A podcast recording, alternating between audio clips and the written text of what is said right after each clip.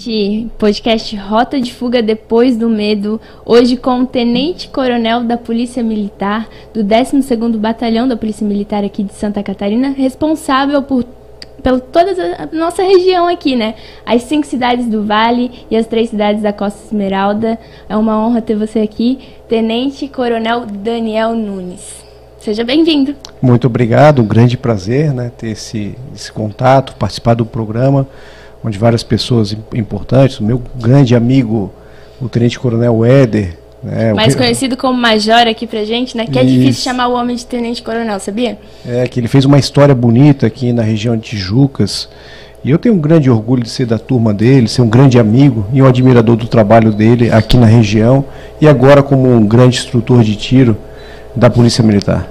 Para vocês que são fã do Major Éder, agora Tenente Coronel, o Tenente Coronel Daniel estudou com ele junto, então eles têm uma longa caminhada aí, se conhecem há um bom tempo, e agora o Tenente Coronel está comandando aqui na nossa região, e ele vai falar um pouquinho sobre segurança, vai contar umas histórias, para vocês aí também conhecerem um pouco mais com, quem é o responsável pelo comando aqui na nossa região, né? Daniel, posso te chamar de Daniel, Tenente Coronel ou Coronel? Só para a gente saber a forma de. Fique bem à vontade, pode escolher. Tenente Daniel, pode ser? Ou Coronel Daniel? Fique à vontade. então tá, a gente vai trocando no meio da conversa então. Coronel, é, de onde você é onde começou a sua trajetória na Polícia Militar, só para a gente fazer uma linha do tempo e contar as histórias. Tem muita história interessante aqui da nossa região também. Teve um assalto a banco em Major Gersino, que ele vai contar para a gente essa história, como foi toda a negociação, na época que ele era do BOP, e a gente já vai falar um pouquinho mais sobre isso. Mas conta aí o início dessa história. Eu sou natural de Florianópolis, é, do sul da ilha e filho de, de militar da aeronáutica. Então, a minha infância foi dentro da base aérea de Florianópolis. E o grande objetivo naquela época não era ser militar, não era ser policial. Queria ser o quê? É, queria ser jogador de futebol do melhor time de Santa Catarina, do Havaí. E eu. Do Havaí, ó. O Luan Lucas vai ter contradição nessa história, tá? Figueirense aí, roxo. E eu fui juvenil do Havaí é, até 17 anos. Chegou a jogar então? Cheguei a jogar até, até o juvenil. E aí com 17 anos eu tive uma lesão grave no joelho. E aí foi o momento da, da escolha, né, da recuperação dificultosa, ou voltar para o estudo. E eu já tinha um, um irmão, que é um grande é, é, exemplo também na, de profissão, de pessoa, de caráter. E eu achei que o exemplo dele eu poderia seguir também na, na Polícia Militar. E a família ficou feliz? E a família ficou feliz porque também gostaria que fosse seguido esse, esse caminho da, do militar, né, o caminho do bem. É, é aquilo que tudo que propicia as carreiras militares, uma carreira com valor, com ideal, com missão, né, e aquela carreira que a gente pode ajudar as pessoas. Então, em 1998, eu prestei o concurso para a Academia da Polícia Militar, é, naquela época era um vestibular, vestibular da CAF, então todo ali o, o, o know-how de curso da CAF, escolhia a Academia da Polícia Militar, o CFO. Eu passei em 98 no vestibular, entrei em 99, em 1 de fevereiro de 99, junto com é, o Éder, na época, um grande amigo, nós ficamos quatro anos é, estudando juntos, de 99 até 2002. Tem umas histórias interessantes aí dessa época de estudo? Tem muitas, muitas histórias, muitas histórias de internos da, na academia. E aí em 2002, a turma ela foi desfeita, nós éramos em 30 é, cadetes, então todos formaram, formaram aspirantes oficiais e foram espalhados pelo estado de Santa Catarina. Eu fui trabalhar em Campos Novos, uma cidade entre, entre é, Lages e Erval do Oeste, ela é, é, o Planalto Serrano, uma cidade muito legal, fiz, fiz grandes amigos e tive uma grande experiência de 2002 até 2004, onde fui é, transferido para o 7 Batalhão de Polícia Militar, é, logo em seguida para a Academia da Polícia e eu, eu consegui o, o sonho da minha carreira, que foi trabalhar no BOP, era algo que desde o tempo de academia, quando eu tive as primeiras aulas instrutores que, que serviam no BOP, é, eu não via outra alternativa senão chegar até aquele, aquele local. E aí em, 90, em 2007 eu fui para o BOP, onde servi até 2016, foram nove anos e, e três meses. É, e aí, logo em seguida, eu percebi que eu precisava é, conhecer outros lugares do estado de Santa Catarina. Então, eu trabalhei na academia, logo em seguida fui para o sul, em Bituba, um local que eu fiquei dois anos, uma cidade maravilhosa, onde eu passei a minha infância inteira. E agora. Ibituba que também teve bastante tráfico de drogas, né? Assim como aqui a nossa região passou por isso em ali 2016 até 2018, que inclusive teve operações importantes comandadas pelo Major Éder na época, que era então major aqui a Ragnarok, depois participação da Leviatã. Em Bituba também teve esses casos é, grandes com tráfico de drogas, né? É, em Bituba eu montei uma, uma grande agência de inteligência e um serviço de planejamento estratégico é, interno no, no quartel para que a gente pudesse identificar os principais pontos de drogas, as facções criminosas que atuavam na região, tanto em Bituba como em Garopaba, né, e serviam as pessoas que ali residiam e os turistas né, que é uma cidade é, é, muito procurada pelos seus atrativos turísticos.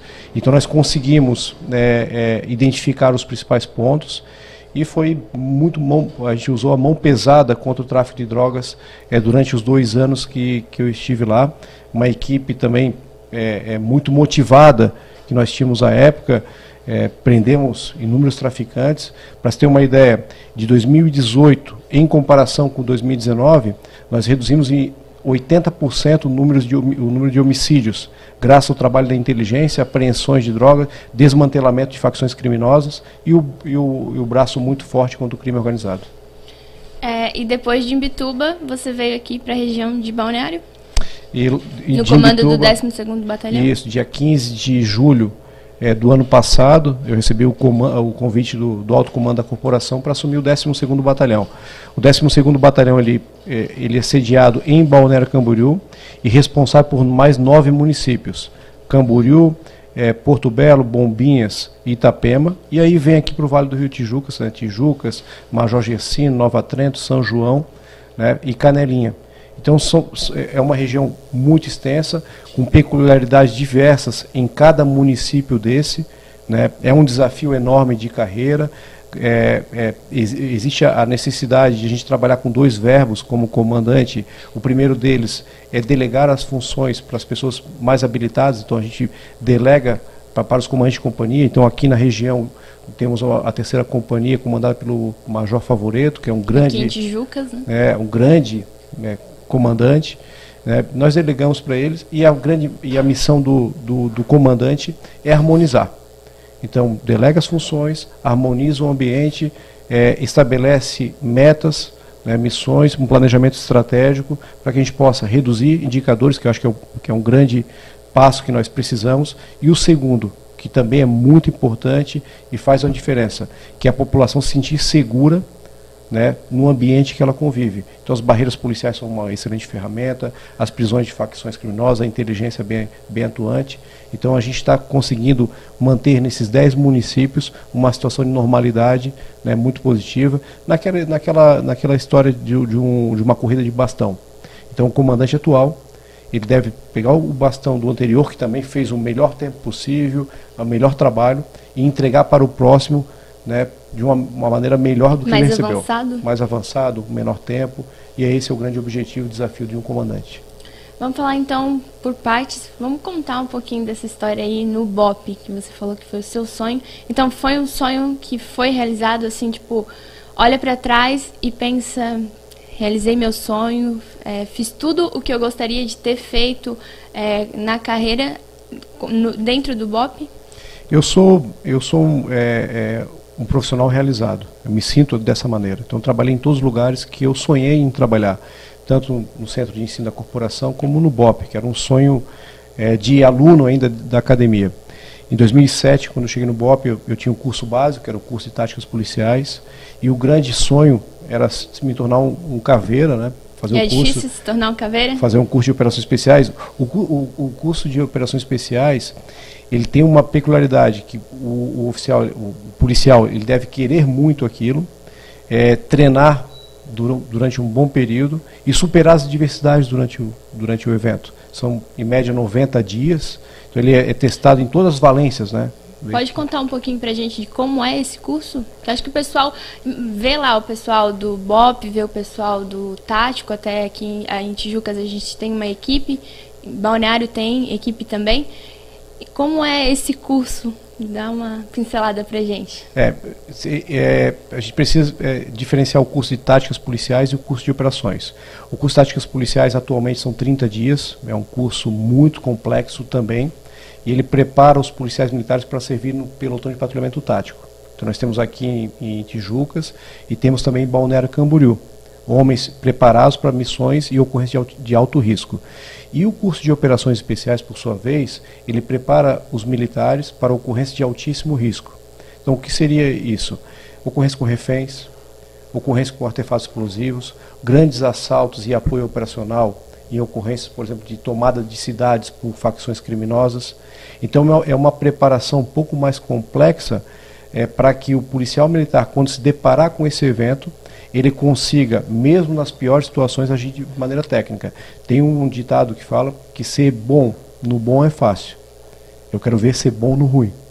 Na, na diversidade, né, com a fome, com o frio, né, com toda a pressão psicológica, e aí a diferença daquele policial militar que foi testado durante o curso de operações especiais durante os 90 dias, tem uma média de formação, um índice de formação de 20% apenas, então de cada 100 que entram, 20 apenas se formam né, no curso de operações, então há uma seleção e uma peneira muito grande. Não quer dizer que o policial militar que, que é caveira, ele é melhor do que qualquer outro policial. Não, apenas ele conseguiu passar por, aquela, por aquele momento do curso, né, por aquelas adversidades que talvez outros não conseguiram passar. Então ele possui a valência necessária para servir no, no, no, grupo que a gente chama de Comando de Operações de Busca, Resgate e Assalto, que é o COBRA, que é o, é o preparado para todas as missões de altíssimo risco em Santa Catarina. Quando você estava no BOP, você era um dos que faziam negociações com, com os bandidos. Tem algum caso assim é, que foi impactante, que foi difícil? Tem algumas ocorrências que é, me trazem à memória de ocorrências que quando ah, encerrou a gente realmente é, a equipe inteira se abraçou porque são ocorrências é, complexas que envolvem vidas, né? Então tem um relato de uma delas que foi é, no Pântano do Sul em Florianópolis, é no sul do, é, da ilha é, de Santa Catarina, em que um sujeito é, com efeito é, toxicológico, ele utilizava cocaína durante toda a ocorrência, ele tinha uma Bíblia, ele fez ali algumas linhas de com cocaína e cheirava cocaína. Então ele oscilava muito entre o racional e o irracional. Então ele, ele tinha picos de ansiedade, de depressão, chorava, ria. E ele colocou o cachorro, o próprio cachorro, no micro-ondas durante a ocorrência.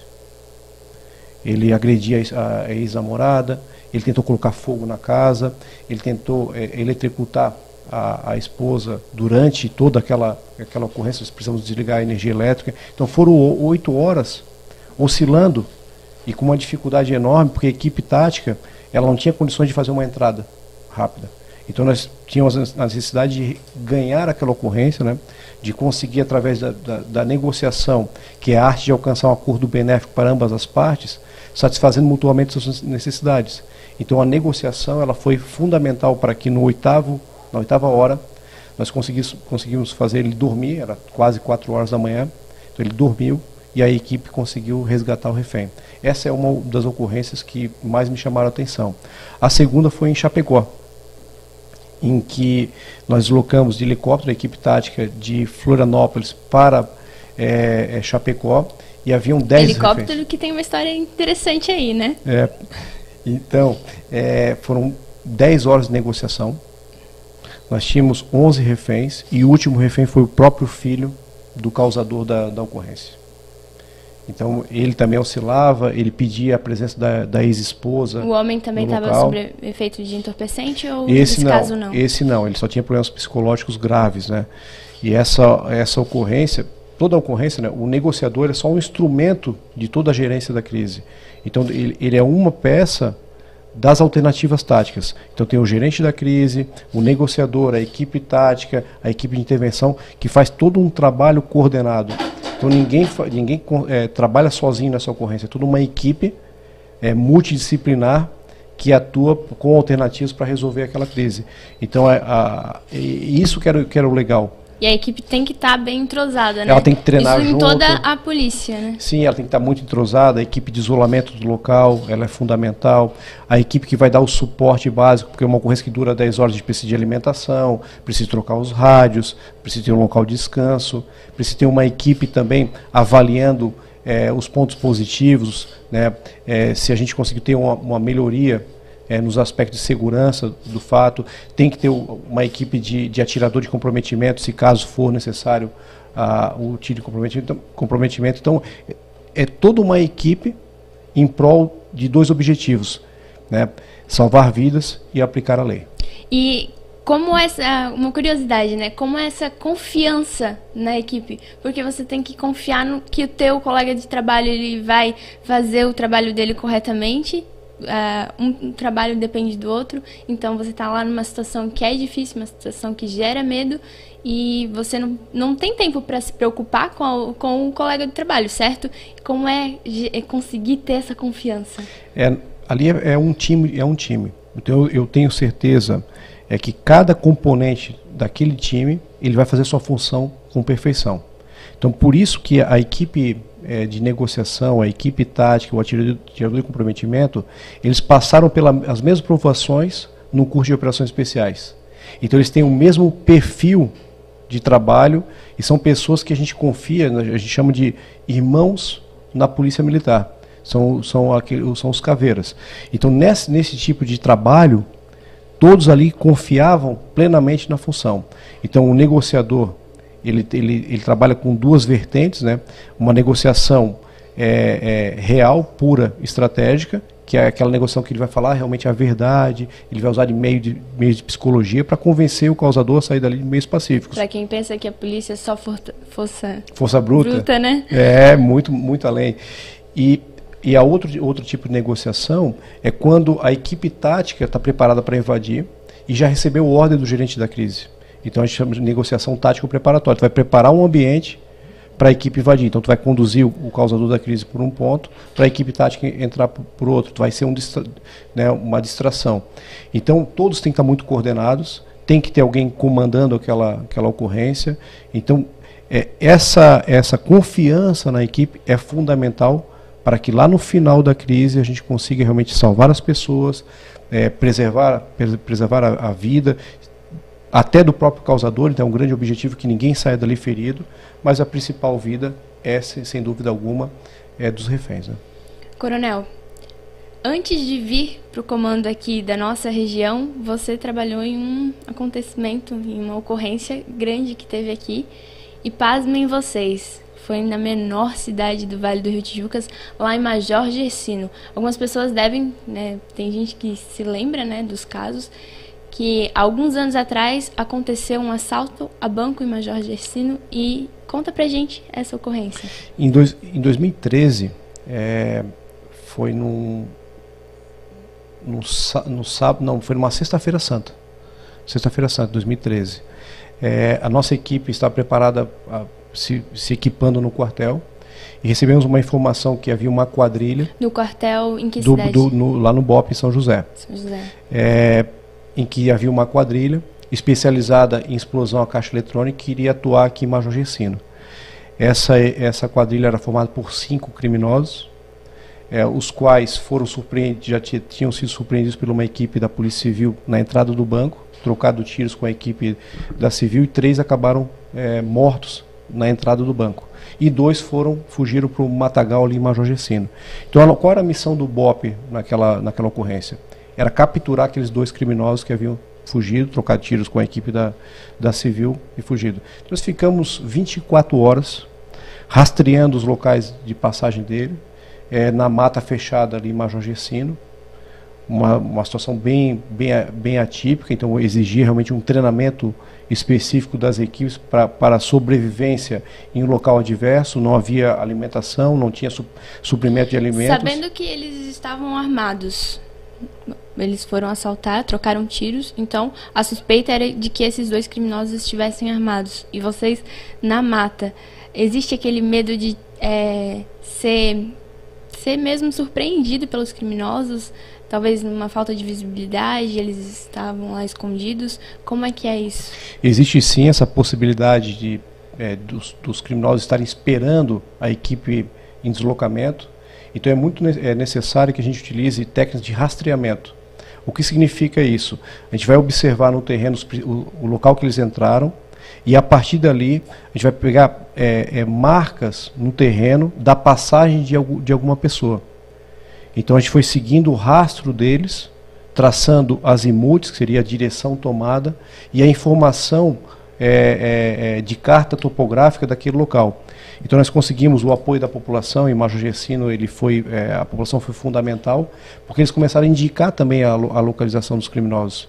Então durante a madrugada a, a população local mais distante é, daqui da, da área urbana, eles deram condições de alimentação aos policiais que ficaram na mata.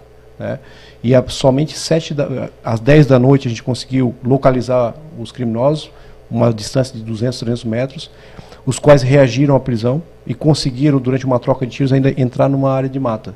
E aí nós, nós tivemos que aumentar o, o, o rastro, né, aumentar o, o local de, de cerco, e aí somente sete da manhã do outro dia nós conseguimos prender os dois criminosos, um deles já estava baleado né, é, na mão e muito debilitados por terem passado a madrugada fria é, dentro do, do, do, matagal.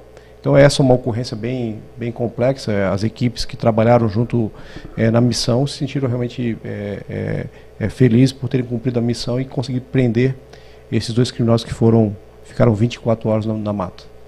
Outra ocorrência já daí no comando do Vale foi logo na sua entrada aqui na nossa região que ele entrou em qual foi julho de Foi 15 de julho. 15 de julho de 2020. É pouco pouco tempo depois a gente sofreu uma perda grande, um, que abalou toda a nossa região, é, o Brasil e até mesmo o mundo. Essa notícia ganhou que foi o assassinato da Flávia Godinho Mafra. É, a assassina confessa Rosalba Grime, ela está presa. É, até foi o dia que a gente já tinha trocado algumas informações, a nossa equipe do, de jornalismo do VIP Social já tinha trocado algumas informações com você é, online, né? E a gente até se conheceu pessoalmente, que foi quando você veio participar da coletiva de imprensa aqui em Tijucas. Foi a primeira vez que esteve aqui no batalhão da nossa região? Não, já tinha, já tinha feito visitas aqui na, na região. Mas estando no comando? É, estando no comando ainda não. É, foi a primeira, foi logo em seguida, né? Eu acho que foi uma semana, duas, logo em seguida. E é uma das, foi uma das ocorrências mais é, complexas que as equipes policiais atenderam. Até pela, é, pela gravidade do ato, é, pela monstruosidade da, da, da ação da criminosa, em que diante de uma pessoa gestante, retirou né, o, o, o, bebê da sua barriga ainda viva, utilizando instrumentos não, não compatíveis com aquilo. Então chocou realmente é, todos os policiais, os principais que atenderam o, o primeiro chamado, que encontraram o corpo é, da vítima. Então foi uma investigação muito complexa, uma, uma atuação multi-entidades, um trabalho da Polícia Civil bem feito, um trabalho dos bombeiros, naquele primeiro contato, do, do Instituto Geral de Perícias, para que a gente pudesse configurar todo o modus operandi da, da criminosa. E, e o que chamou muita atenção foi a frieza dela. Né, a frieza no relato, a frieza no contato com outras pessoas logo após o crime contando uma história completamente diversa daquilo que tinha acontecido. Então, é, provavelmente essa ocorrência vai ficar marcado é, na história não somente de, de Canelinha, da nossa região inteira, mas dos policiais militares que atuaram diretamente no primeiro atendimento. E isso atingiu todo, todos os policiais, todos os profissionais. É, você teve experiências de alta complexidade, como você mesmo já falou, é, duas situações no BOP que você contou. Essa foi uma mesmo que realmente chocou, que tem que ter a cabeça é, no lugar, né? Vamos dizer assim, para conseguir agir e trabalhar diante de uma situação dessa? Eu, eu me recordo até, é, há um mês atrás, eu fui é, manusear as fotos do meu, da minha rede social e eu acabei me deparando com a, com a imagem do dia da coletiva.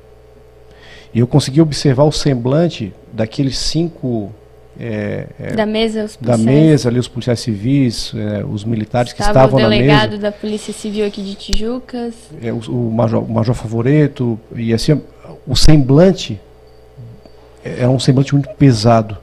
Foi uma coletiva de imprensa muito pesada, foi algo e assim, até mesmo para nós profissionais também do, do jornalismo, que a gente também tem que ter essa fria.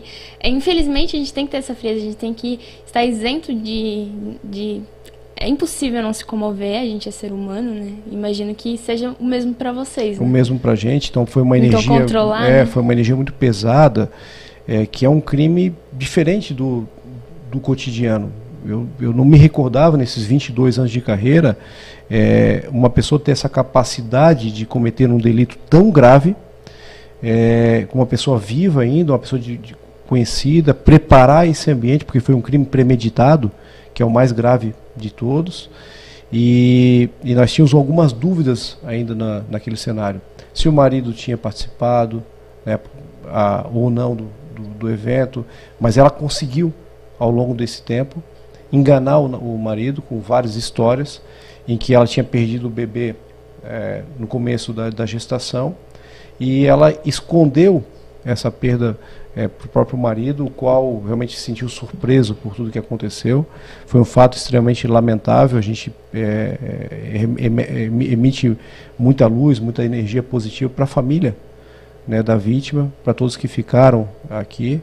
E a gente torce que a justiça seja muito dura com aquela, aquela senhora que cometeu o delito, para que isso não passe jamais impune e fique marcado realmente na história aqui de Canelinha como que a justiça ela teve uma mão pesada contra com, com um crime tão grave. É, foi uma situação que todos nós sentimos. Eu lembro que no dia a gente trabalhou incessantemente para levar informação para toda a população e até a gente comentando agora, o repórter Luan Lucas acabou de mandar uma mensagem aqui para mim que ele está acompanhando o podcast e ele falou foi realmente tenso. É, a gente fez um vídeo até cansados assim psicologicamente naquele dia, no final, assim, falando como que foi um pouco isso, né? Contando um pouco a experiência. E a gente viu também de todo mundo realmente isso que você falou, da questão de todo mundo lá, o semblante, aquele dia. E até dias depois, meses depois, assim. Até hoje, né, lembrar do, ca do caso gera uma comoção, né? Algo que vai ficar gravado gravado na carreira de todos nós e na sua também, né? É, isso. E quando a gente conversava com algumas pessoas que eram gestantes na época, elas tentavam se colocar no, né, no lugar da, daquela gestante. O medo, né? Que foi, é, que foi é, é, acompanhada, um crime premeditado, uma aproximação de uma falsa amizade, né? Então todos se comoveram por esse motivo. Porque ela utilizou de uma, é, é de uma psicopatia para acompanhar a pessoa ao longo do, de toda a gestação, escolhendo aquela vítima para cometer um crime tão grave. Então, realmente, a comoção ela foi enorme por esse motivo. É, o trabalho policial ele foi muito bem feito, né, com, a, a, busca de elementos de prova que conseguisse chegar a todo, todo o modus operandi do crime acontecido. É, apesar de ter sido muito duro, mas eu gostaria de realmente parabenizar todos que atuaram naquele cenário porque identificaram já no hospital que alguma coisa errada tinha acontecido. Né? Alguma, alguma informação que ela estava passando ali não, não batia com a realidade. E a partir desse momento, daquela dupla de policiais militares, eles conseguiram ligar o encontro do, do, do cadáver, as informações que não batiam é, com o relato da, da, da, suposta da autora e da, do ferimento causado no bebê. Então eles conseguiram ligar essas, essas três pontas, né? E a partir dali a investigação ela, ela tomou outro, outro rumo e de manhã cedo a gente já tinha toda o cenário da, Foi logo da ocorrência. no início da manhã, né? 8 horas a gente já, já conseguia para lá, já tinha já tinha todo o relato, já tinha tudo histórico, já tinha confissão é, da, da, da, autora do, do crime brutal e a gente conseguiu realmente é, é, saber o que aconteceu naquele, naquela noite é, cruel, né, noite difícil, que vai ficar marcado na história aqui da nossa comunidade. Tem uma pergunta bem específica, assim, de é, a gente sabe que policial tem que ter muito autocontrole. A gente vê nos comentários é, em relação a esse crime, mas é, não tomando só esse como exemplo, mas todos os outros, quando é preso um traficante, sempre tem comentários assim, até mesmo raivosos, de indignação da população mesmo. E todo ser humano acho que sente isso, né? E o policial, que quando prende o traficante ou o criminoso lá, às vezes na outra semana vai prender de novo porque está solto. Como é que é controlar isso? É, nós aprendemos ao longo da, da carreira, já na nossa formação, né, que o nosso limite está na lei. Então, é isso que nós, nós precisamos entender. É, hoje, o nosso legislador, ao longo de um período, é, desde 88, nossa Constituição, nós trilhamos um caminho do desencarceramento. Então, foi uma, foi uma política é, é, de esquerda, uma política muito voltada aos direitos individuais e não pensando no coletivo da sociedade. Então, as sociedades que evoluíram no mundo, eles pensam mais no coletivo no que, do que no indivíduo. E nós invertemos esse papel ao longo desses, desses anos da Constituição Federal, em que o indivíduo ele começou a ter muitos direitos, né, é, muitas benesses, em comparação com a sociedade. E o que nós encontramos hoje? Alguns crimes, por exemplo, os furtos, que atingem tanta população, que são os delitos que mais preocupam hoje, aquele que constrói um patrimônio, que tem sua casa, que tem seu bem, que demora bastante tempo para adquirir tudo aquilo, e um sujeito entra na sua casa e furta os seus pertences. Aquele crime, no nosso ordenamento jurídico, ele é um crime de menor, menor uh, potencial ofensivo. E ele acaba sendo considerado algo que deve ser desencarcerado. Então, o criminoso que comete 10, 20, 30 furtos, infelizmente hoje o Poder Judiciário ele não possui ferramentas e instrumentos para manter esse sujeito preso. Né? A não ser que ele seja quanto mais ao extremo para voltar. Em relação ao tráfico de drogas, realmente hoje com audiência de custódia, a possibilidade de sujeito realmente permanecer é, preso, né, convertendo a prisão em prisão preventiva, ela é quase remota. Então a maioria esmagadora hoje dos criminosos que são presos pela polícia militar, eles já na audiência de custódia são colocados em liberdade. E isso deve ter uma resiliência da polícia, da, das polícias, né, tanto a militar como a civil, de entender que em breve a nossa sociedade ela vai perceber esse erro cometido historicamente de entender que o criminoso é uma vítima da sociedade, pelo contrário, ele é uma vítima das próprias escolhas.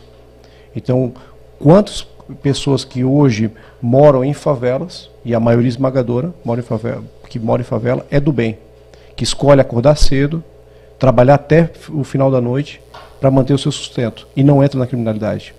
Poucos deles acabam escolhendo o caminho do mal e aí sim eles deveriam ser responsabilizados para servir de exemplo para o restante da sociedade. Então eu, eu creio, Natália, que em breve haverá uma mudança na nossa sociedade, no Brasil especificamente, em que os crimes, sejam graves ou não, terá uma reprimenda do Poder Judiciário, porque nós teremos elementos para isso, o ordenamento jurídico será realmente pesado, para que as pessoas não sejam colocadas em liberdade e não cause realmente esse é, desgaste do policial militar de prender o mesmo criminoso 80 vezes os furtos que incomodam bastante, a gente costuma abordar suspeitos hoje, tem 30 passagens pela polícia. E não, é, não são só furtos, é roubo, furto, tráfico de drogas, porte ilegal de arma. Isso acontece bastante. Eu creio né, que em breve a gente terá uma mudança enorme, até pelo perfil hoje daquele que, daquele que está coordenando e comandando o Brasil, que é um perfil de mão pesada contra o crime organizado, mão pesada contra os criminosos, e graças a essa mão pesada a gente já reduziu todos os indicadores no Brasil em comparação com os anos anteriores. E os indicadores aqui na nossa região? Agora vamos falar daqui. É, a gente trouxe uh, o primeiro convidado do podcast Rota, de Fuga foi o Tenente Coronel Éder. É, até mesmo pela história dele aqui com a nossa região, ele contou sobre as operações, deu nos bastidores de tudo que rolou. E a comunidade é, tem muito um carinho, porque vivia uma situação crítica na época. então tem mesmo um carinho por ele. E vim comandar um local onde existe esse, digamos, herói do povo. Como é para vocês?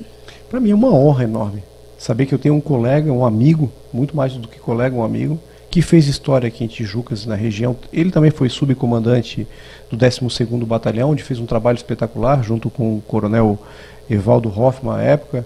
Então ele, ele é um ícone na Polícia Militar, não somente aqui. Hoje ele é um dos melhores instrutores de tiro do Brasil, né, forma desde soldados, sargentos e oficiais. Então é um, gran, um grande prazer saber que aqui em, Tijucas uh, vivia uma, uma situação é, que o tráfico de drogas, ele, ele comandava uma área, é, havia ali o, o local do, do, sem terra em que a polícia militar tinha dificuldade de operar, em que em, durante um ano ele conseguiu voltar à normalidade, aplicar a lei, sendo muito duro, mas dentro dos princípios legais, é, é, prendendo alguns criminosos, outros resistiram, infelizmente. Né? Eu costumo falar que é, o confronto é uma escolha do criminoso, então a Polícia Militar jamais vai procurar o confronto armado com o criminoso, pelo contrário, a gente planeja uma operação. Até nisso que... os dois combinam, né? E... a resposta do, e... do Tenente Coronel Éder sobre o assunto do confronto é exatamente a é, mesma. É, exatamente. É, é, só a gente fazer uma análise bem, bem, bem prática e fácil, Natália. De cada é, 100 prisões, menos de uma, a gente tem um confronto armado. Quer dizer que a Polícia Militar ela foi 100 vezes numa ocorrência com pessoas armadas, 99 delas não houve confronto, porque o criminoso identificou a presença da polícia militar, ele ouviu o chamado da polícia, largue a sua arma, coloque a mão na cabeça, e ele foi algemado. E alguns criminosos, eles ainda testam a sua capacidade de enfrentamento contra, contra nossas, nossas tropas. Nossas tropas são muito bem treinadas. Elas são preparadas para o confronto se necessário. Então, é, numa pirâmide do uso da força, a, a nossa principal energia é a presença física, então, quando nós chegamos uma ocorrência, a presença já demonstra a nossa força. E a gente vai evoluindo com uma verbalização até o uso extremado, se for necessário, da força letal. Então, aqui em Tijucas, pelo descontrole que foi deixado durante um, um longo período, esses criminosos eles se achavam capazes de enfrentar a polícia militar. Então, diante dessa é, dessa possibilidade que eles imaginavam de controle territorial, foi necessário o uso de, de força extremada, de, de força letal por, por, mais de uma dezena de vezes, pela escolha única dos criminosos. Então eu parabenizo aquela equipe que trabalhou aqui durante um, um ano inteiro para restabelecer a ordem, restabelecer é, o Estado Democrático de Direito, porque não existe Estado Democrático de Direito se tem uma área controlada pelo crime organizado. Aquela população não tem direito à sua intimidade, ela não tem direito a, a, a fechar sua casa e dizer assim, ó, na minha casa vocês não entram. Pelo contrário, o criminoso entrava nas residências aqui na região de Tijucas a hora que ele bem entendia. Ele se escondia da polícia na casa do cidadão de bem. Então ali eu, eu quero parabenizar as equipes que restabeleceram a ordem e usaram a força necessária para voltar né, o Estado Democrático de Direito aqui na nossa região. E eu espero que, que nunca mais a gente tenha uma situação é, como antes da chegada do, do Tenente Coronel Éder aqui na região. Mas saber que depois que Tijucas, a nossa região já passou por isso, isso aumenta a responsabilidade? É com certeza, quando a gente é, recebe um local em que a, situação está controlada, que atingiu o ápice da segurança pública, a, é, é muito complexo a gente manter a excelência. E aí a gente precisa de pessoas capacitadas, como existe hoje o Major Favoreto, que ele inova nas ações. Então, agora ele está com uma parceria muito interessante com a iniciativa privada para fazer um cercamento é, é, eletrônico em, todo, em, em, toda a região de Tijucas, para que todo veículo que entre ele seja identificado. Com as câmeras de segurança. Com as câmeras de segurança, é, com o sistema de OCR. Ele está buscando também agora uma identificação é, facial, é, reconhecimento facial dos criminosos. Então, com aqueles que têm mandado de, de prisão, ele vai, vai para um banco de dados e rapidamente vai tocar Itapema lá. já possui esse sistema, né? Itapema possui, Balneário Camboriú nós temos algumas câmeras já nesse, nesse aspecto. Eu tenho certeza que quando a gente conseguir cercar toda a região aqui de Tijucas, também com a, com a inteligência artificial, com câmeras, com identificação facial, com reconhecimento de placas, a gente dá um salto de qualidade. Nós já temos indicadores na nossa região equiparados a vilarejos da Europa. Então, nossos indicadores hoje de violência, de homicídios, são muito baixos. Para você ter uma ideia, em Balneário Camboriú, na sede é, é, Balneário Camboriú, nós reduzimos de oito homicídios no mesmo período do ano passado, de janeiro a maio, é, para três homicídios esse ano. 62,5% a menos. Então são vidas que a gente está salvando graças ao emprego da inteligência artificial, das câmeras, da inteligência humana. Um trabalho de prevenção. É, eu creio que a prevenção é o melhor caminho. Eu acho que 95% das ações da polícia deve ser em prevenção deve ser em estratégias, e aí 5% é realmente na repressão qualificada, na, no braço forte contra o crime organizado. Então 95% na rede de vizinhos, Conselho Comunitário de Segurança, análise criminal, inteligência policial, e aí nas facções criminosas a gente tem que ter um braço muito forte contra eles para que eles não dominem a área não, não, é, é, não provoquem homicídios, não provoquem roubos, e que tenha uma, uma sensação de segurança é, muito bem feita aqui na nossa região. Então, é, a gente precisa todos os dias analisar a mancha criminal e isso tem que, tem que ser feito com muita, muito cuidado, muita cautela para não voltar à situação vivida há, seis anos atrás. Aqui. Voltando a falar, né, pegando o gancho que você falou sobre sensação de segurança, é, faz, eu, eu, não consigo me recordar agora o, é, a data que isso aconteceu, mas você deve, deve se lembrar quem acompanha o vídeo social é só procurar no site, tem essa matéria lá, de um dia, uh, barreiras estão sendo feitas aqui na nossa região e teve um dia que foi feito várias barreiras e que você veio até junto e naquele, naquele dia a gente tinha feito uma pesquisa, lembra que a gente ainda conversou sobre o assunto e você até ficou é, assustado com o, a quantidade que deu infelizmente negativo, e eu gostaria de falar sobre isso. A pesquisa, na época, foi feita sobre se a população se sente segura ou não, e infelizmente deu uma grande maioria dizendo que não. Você acha que essa questão de trabalhar com prevenção, porque quando existe o crime é, e a gente vê o, o crime está forte e a gente vê o policiamento, é, houve confronto, é, vê notícias de que a polícia prendeu várias pessoas, fez apreensões grandes e tudo mais, tem aquela sensação de que a gente está vendo o trabalho, está acontecendo alguma coisa. Mas quando tem essa prevenção, quando já não. Os índices diminuem, mas a, às vezes a população não presta tanta atenção porque não está tendo. não está vendo o policial na rua em confronto ou algo assim.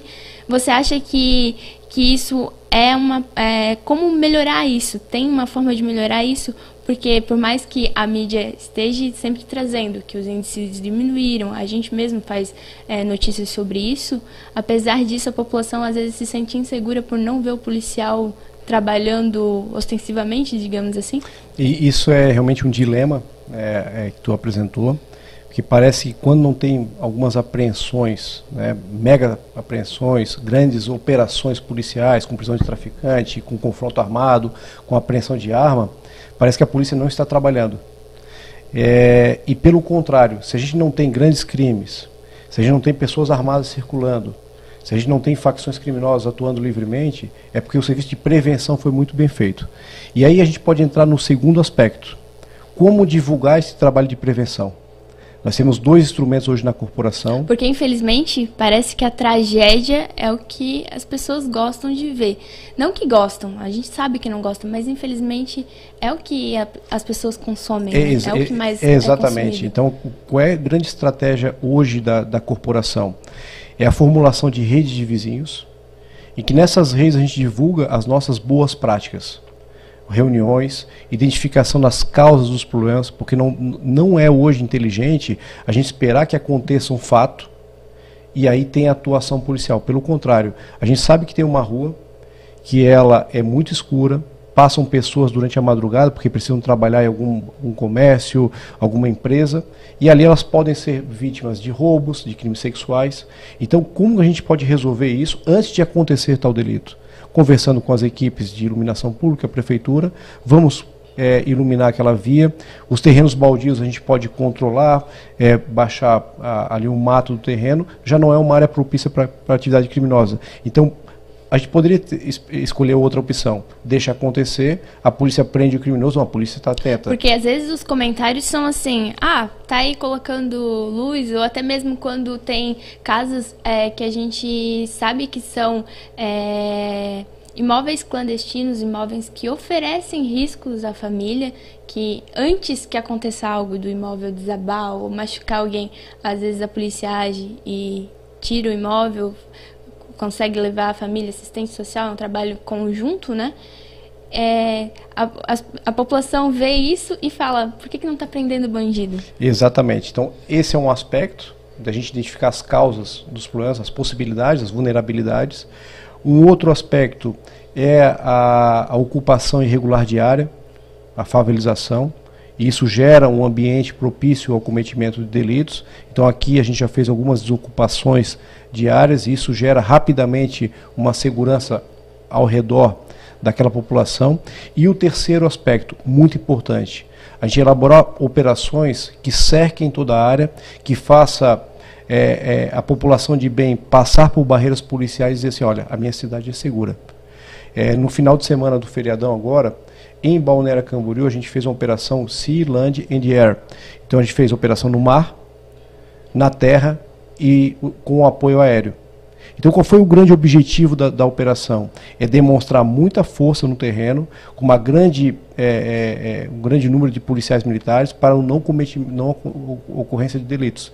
Por quê? Porque nós tínhamos a informação da nossa inteligência, que levantou junto ao Conselho Municipal de Turismo, que haveria um fluxo de turistas de eh, Curitiba, em razão do fechamento das restrições no comércio de Curitiba, para Balneário Camboriú. E nesse aspecto poderia ocorrer delitos, crimes graves. Né? Então, na segunda-feira, eh, nós fomos procurados pela imprensa, indagando quais foram as apreensões, quais foram os crimes cometidos, quais foram as atuações.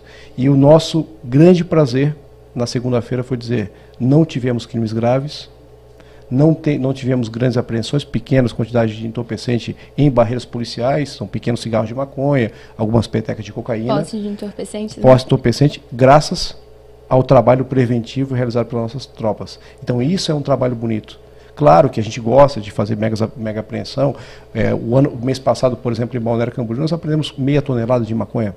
E Balneário vem tendo algumas apreensões essas já ao longo dos meses, né? Ao longo dos meses. Então, gente, nesse ano, a gente está superando todos os recordes dos anos anteriores nas apreensões. Então, é um braço muito forte. A nossa inteligência policial, ela realmente tem um braço forte contra o crime organizado.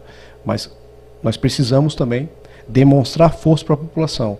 O cidadão tem que ver a polícia na rua. Ele tem que ver uma barreira policial. Ele tem que passar por uma barreira e dizer assim, olha, na minha cidade, o criminoso que entrar aqui, ele vai ser identificado. E essa barreira policial, Natália, ela serve também para o criminoso não escolher aquela cidade, aquela região para o cometimento de delitos. Então, se ele sabe que aquela cidade tem barreira policial, eu vou procurar outra. Não é um local seguro. O criminoso ele observa três situações para o cometimento de delitos. Primeiro, ele não quer ser identificado. Dois, ele não quer ser surpreendido durante o delito e ele quer facilidade para cometer aquele, aquela ação. Então, se a gente conseguir quebrar uma dessas vulnerabilidades, a gente já tem 70% de possibilidade de não acontecer. Quebrar mais uma, mais é, é, é, é, a gente quebra mais uma, mais uma possibilidade, só tem 30%, e aí quebra outra, a gente tem uma cidade segura. Então é, é nesse aspecto que a gente consegue esmagar indicadores. Mas tem um dilema, sim, de demonstrar à população que a gente está na rua e tem que ter o sentimento de segurança para que a população chegue em casa e possa dormir tranquila, porque a sua casa não será invadida por um criminoso durante a madrugada. Antes de a gente terminar e fazer a pergunta final do podcast de Rota de Fuga depois do medo, a pergunta é que ele tá com medo, tá?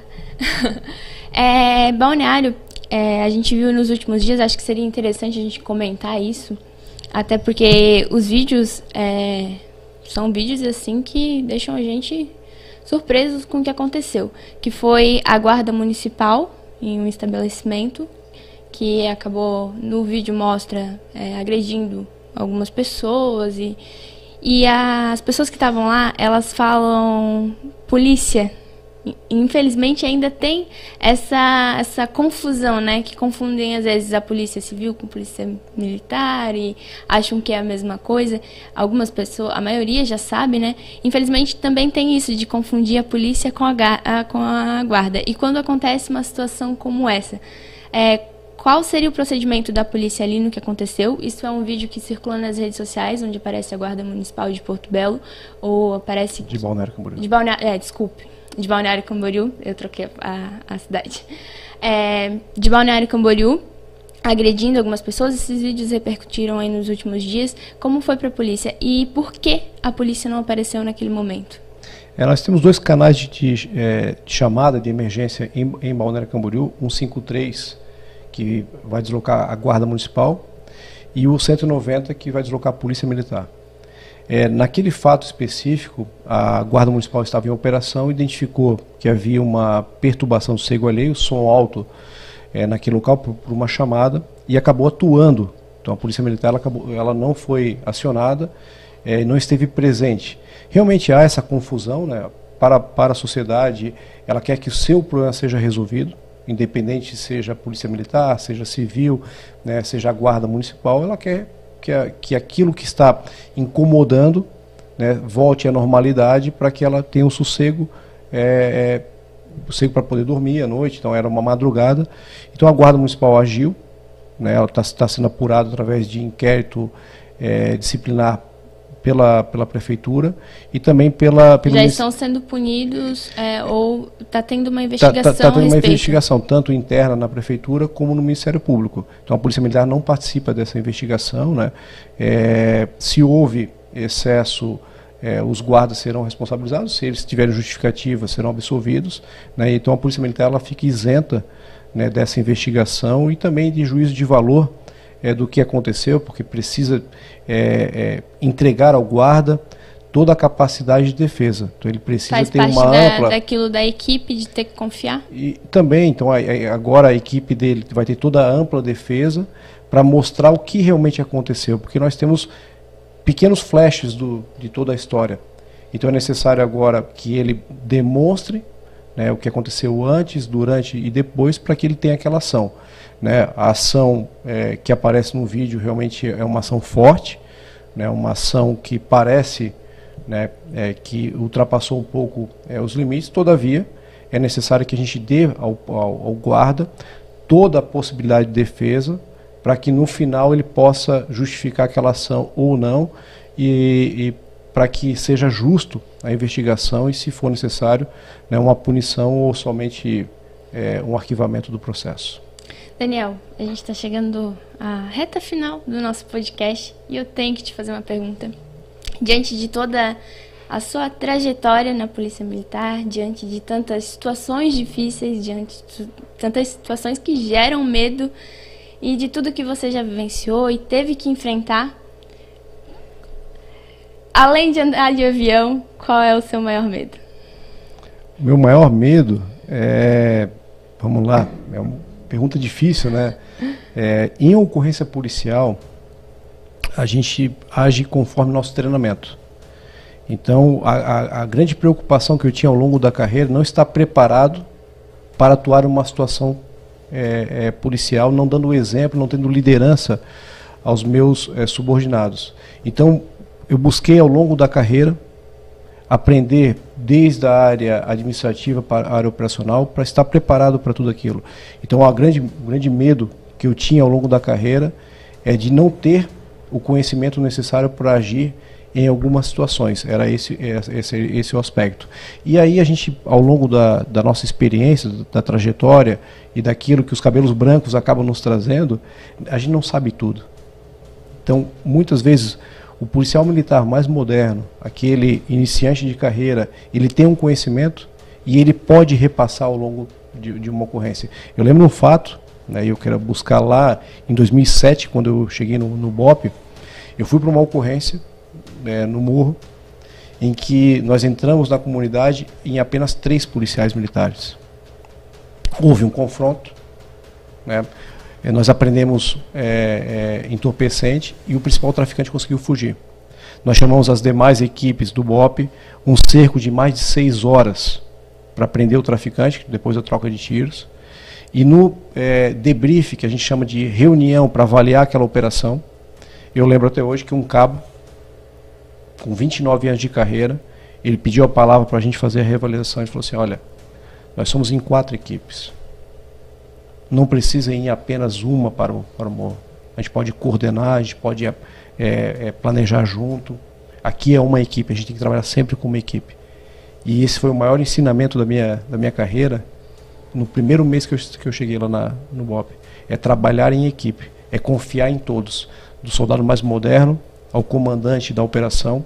Todos têm que ter voz, todos devem opinar para que aquela operação seja segura. Então, o maior medo, é, é, respondendo a pergunta, é não ter, um, né, não ter a capacidade de resolver alguma demanda. E aí, como superar isso? Conversando, e tendo uma equipe confiável. E hoje eu tenho uma equipe confiável no 12º Batalhão, que são 300 policiais militares da mais alta confiança, do mais alto respeito. Né? São policiais militares que, que eu levaria todos né, é, é, é, para tomar um café na, na, minha casa, porque eu confio muito na minha tropa. A casa vai são, ter que ser grande, né? É, são, são homens dignos de, de toda honra e respeito.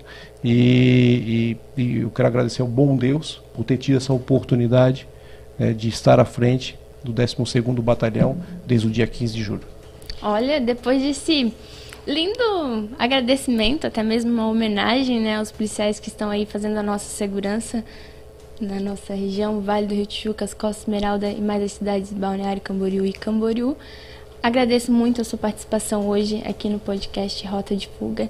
Tenente Coronel da Polícia Militar, comandante do 12º Batalhão da Polícia Militar, muito obrigada por todas as histórias, todos os esclarecimentos.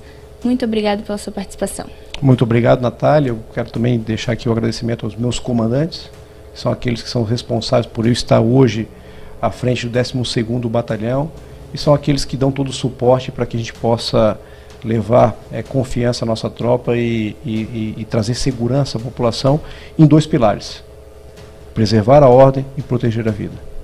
Muito obrigada. Obrigado. E o podcast Rota de Fuga volta daqui 15 dias com mais um assunto bem interessante para vocês. Fiquem ligadinhos.